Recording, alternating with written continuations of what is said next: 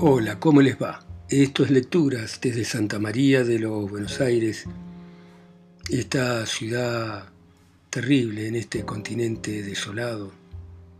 Y vamos a continuar leyendo La señora Dalloway de Virginia Woolf. Y continúa de esta manera. Así entonces el señor y la señora Septimus Warren Smith cruzaron la calle ¿Había algo en ellos, acaso, que llamara la atención? Algo que le hiciera sospechar a algún paseante que ahí había un joven que llevaba el mensaje más importante del mundo y que era además el hombre más desdichado y más feliz del mundo? Quizá anduviera más despacio que otros y hubiera algo de vacilación y cansancio en el caminar de este hombre, pero qué cosa natural para un empleado que lleva años sin poner los pies en el West End entre semana y a estas horas. Qué cosa tan natural para un empleado mirar insistentemente el cielo, aquí, allá, más allá, como si Portland Place fuese una habitación donde hubiese entrado en ausencia de la familia, con las lámparas de techo envueltas en gasa y el ama de llaves, al levantar una esquina de las cortinas, Dejas entrar haces de luz polvorienta que caen sobre extraños sillones vacíos y explicase el ama de llaves a los visitantes lo maravilloso que es el lugar, al mismo tiempo extraño. Bien podía ser un empleado por su aspecto, pero de los buenos, porque llevaba botas marrones, sus manos eran suaves, cultas, su perfil anguloso, nazón, sensible, inteligente, pero no sus labios, porque eran flácidos, en cuanto a sus ojos, como suelen ser los ojos, eran ojos, color avellana, grandes. En conjunto, el hombre era un caso indeterminado, ni una cosa ni la otra. Podía muy bien terminar con una casa en Parley y un auto, o seguir toda su vida alquilando pisos en calles laterales. Era uno de esos hombres medio cultos, autodidactas, cuya cultura viene íntegramente de libros de bibliotecas públicas leídos por la noche, después del día de trabajo, por indicación de escritores conocidos, consultados por correo. En cuanto a las otras experiencias, las solitarias, la que la gente vive a solas en sus despachos, dormitorios, caminando por las calles de Londres o por el campo, él las tenía. Se había ido de su casa aún siendo un chico por culpa de su madre, ella mentía, porque era la sexagésima vez que bajaba a cenar sin lavarse las manos, porque no veía que un poeta tuviera ningún porvenir en Stroud. Y así, tomando a su hermana pequeña como confidente, se escapó a Londres, dejando una nota tonta como las que los grandes personajes han escrito y el mundo ha leído más tarde, cuando se ha hecho famosa la historia de sus conflictos. Londres se ha tragado millones de jóvenes llamados Smith. No concedió ninguna importancia a nombres tan raros como Septimus, con los que sus padres habían pensado hacerlos singulares. Vivir en una pensión, en una bocacalle de Euston Road, llevaba a tener experiencias, experiencias otra vez como la de transformar un rostro en dos años, una inocente cara rosa ovalada en otra enjuta contraída, pero de todo lo dicho, ¿qué hubieran podido decir los amigos más observadores, salvo lo que dice un jardinero cuando abre la puerta del invernadero y se encuentra con una nueva flor en la planta? Ha florecido. Floreció por vanidad, por pasión, floreció por idealismo, por ambición, soledad, floreció por pereza, por valor, por las semillas de siempre que revueltas todas en una habitación junto a Euston Road hicieron de él un hombre tartamudo y tímido, ansioso de superarse, lo hicieron enamorarse de la señorita Isabel Paul, que daba lecciones sobre Shakespeare en Waterloo Road. ¿Acaso no se parecía a Keats? se preguntaba ella, y reflexionaba sobre el modo de aficionarlo a Antonio y Cleopatra y otras cosas. Le prestaba libros, le escribía notas y prendió en él un fuego de esos que solo arden una vez en la vida, sin calor, con una llama vacilante de color rojo, infinitamente insustancial, etérea, que ardía por la señorita Paul, por Antonio y Cleopatra y por Waterloo Road. Él pensaba que era linda, la creía impecablemente inteligente, Tenía sueños con ella, le escribía poemas que como ella no sabía de qué iban, corregía con tinta roja. Él la vio una tarde de verano caminando por la plaza con un vestido verde.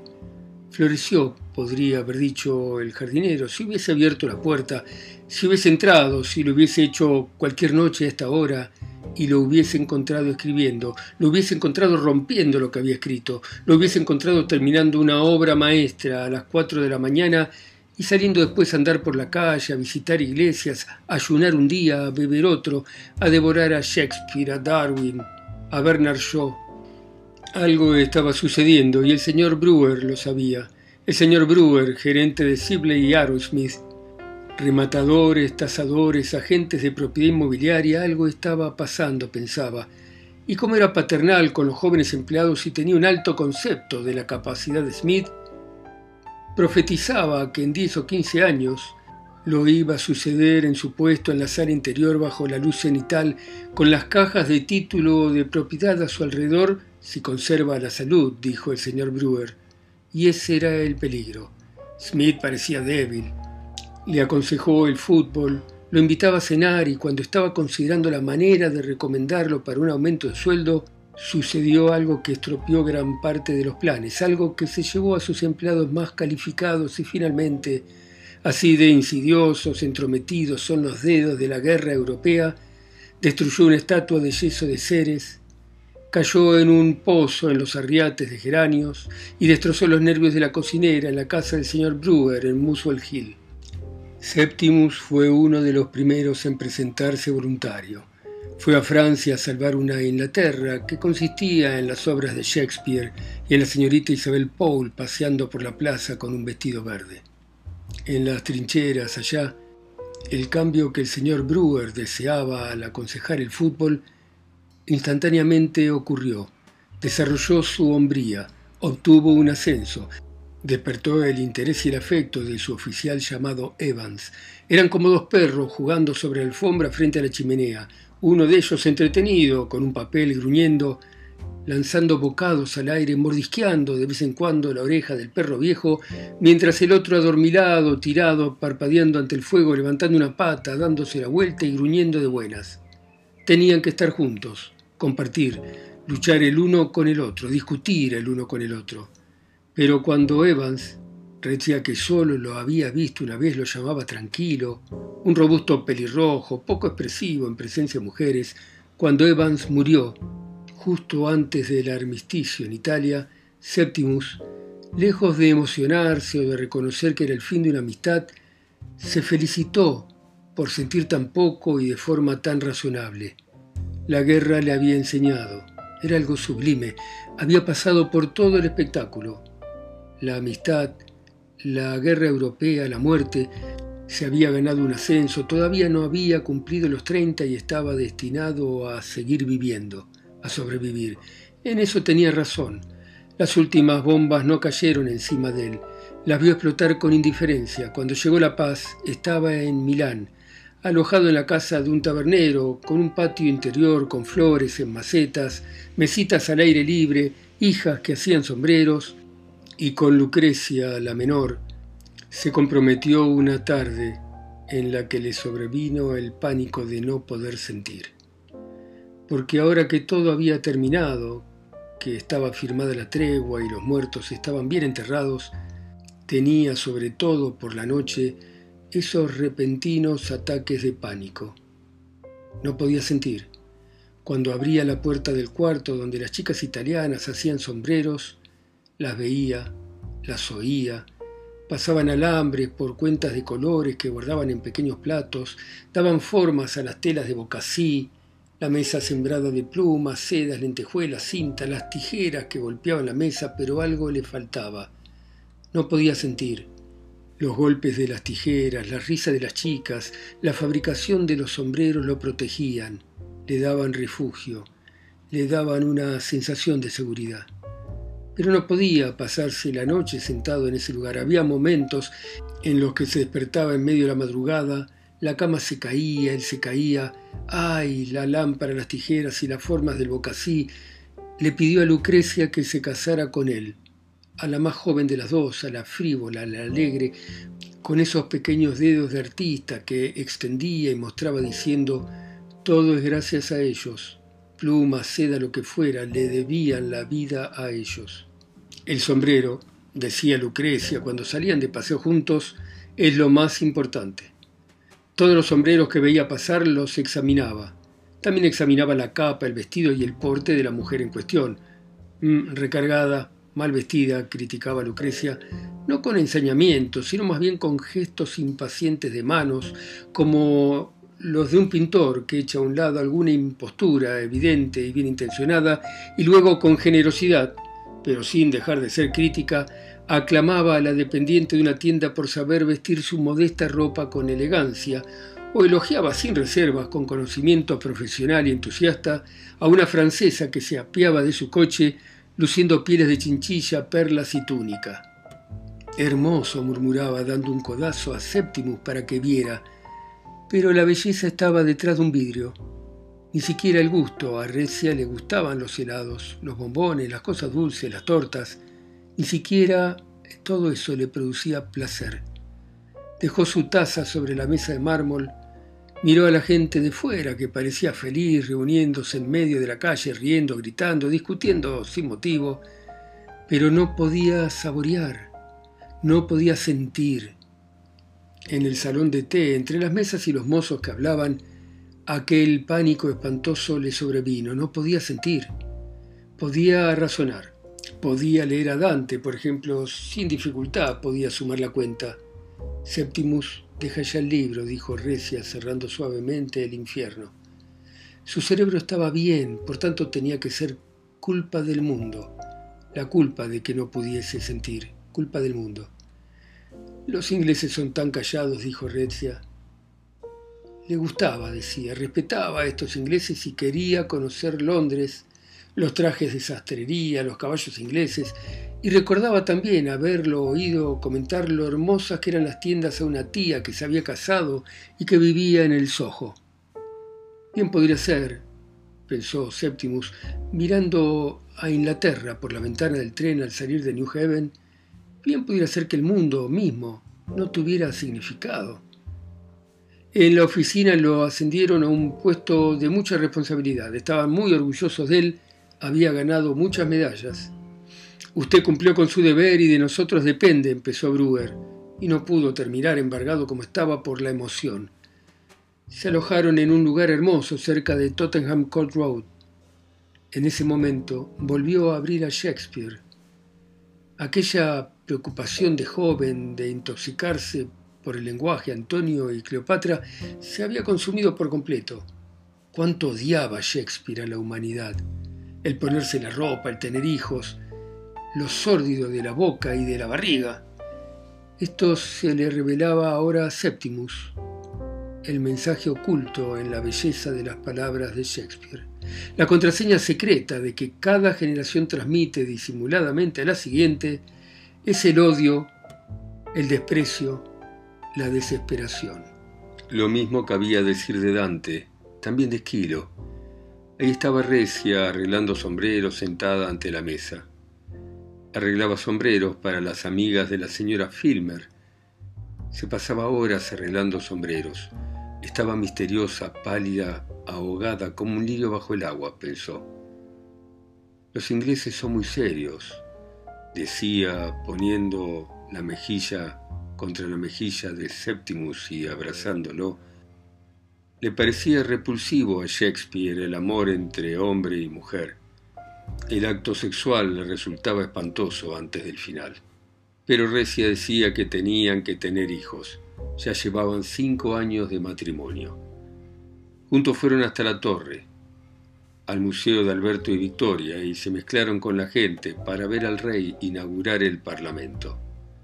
Y ahí estaban las tiendas, tiendas con bolsos de cuero en las vidrieras, tiendas de ropa, tiendas de sombrero, ante los cuales Recia se quedaba fascinada de pie pero tenía que tener un niño, tenía que tener un chico como Septimus, pensaba Recia.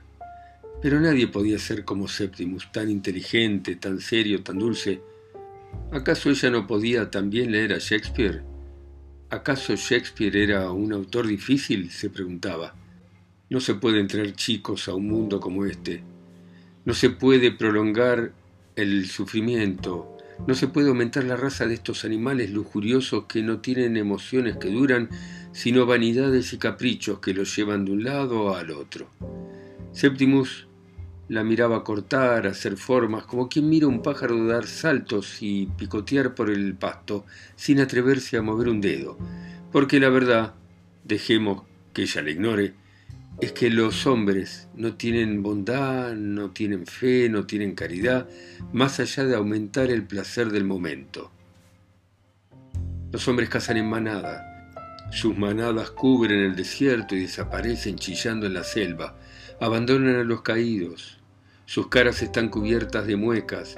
Ahí está Brewer en la oficina con ese bigote lleno de gomina, su alfiler de colar en la corbata, el pañuelo negro y sus emociones placenteras todo humedad y frío, sus geranios rotos durante la guerra, los nervios de su cocinera hechos pedazos, o Carmen como se llame, sirviendo tazas de té a las cinco en punto, una pequeña obscena arpía de sonrisa lasciva y burlona, y los Bertis y los Tom con sus pecheras resumando espesas gotas de vicio, pecheras almidonadas, nunca lo vieron dibujar retratos de ellos, desnudos y haciendo cabriolas en su libreta de apuntes. En la calle, los camiones pasan chillando junto a él. La brutalidad berriaba en los carteles. Hombres que quedaban atrapados en las minas, mujeres muertas en incendios y en una ocasión un grupo de locos mutilados que alguien decidió sacar a hacer ejercicio o mostrarlos para entretener al público, que reía abiertamente, y desfilaron los locos mutilados sonriendo y saludando al pasar junto a él en Tottenham Court Road cada uno de ellos disculpándose de alguna manera, aunque con aire de triunfo, imponiéndole su desesperado destino. ¿Y él se iba a volver loco acaso? Recia le dijo a la hora del té que la hija de la señora Filmer esperaba un niño. Ella no podía envejecer sin tener hijos. Estaba sola, era muy desgraciada, y por primera vez lloró desde que se casaron. A lo lejos la oyó llorar pero la oyó con precisión, con claridad. La comparó con los golpes de un pistón, pero no sintió nada. Él no sentía nada y su mujer lloraba. Solo que con cada sollozo silencioso, desesperado y profundo, se hundía más y más en un abismo.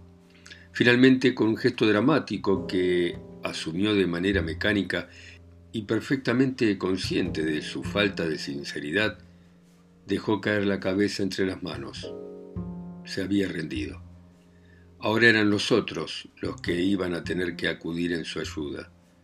Había que llamar a la gente. Se había entregado. No hubo manera de levantarlo. Recia lo metió en la cama, llamó a un doctor, el doctor Holmes, el de la señora Filmer, que vino y lo examinó. No le pasa nada, dijo el doctor Holmes.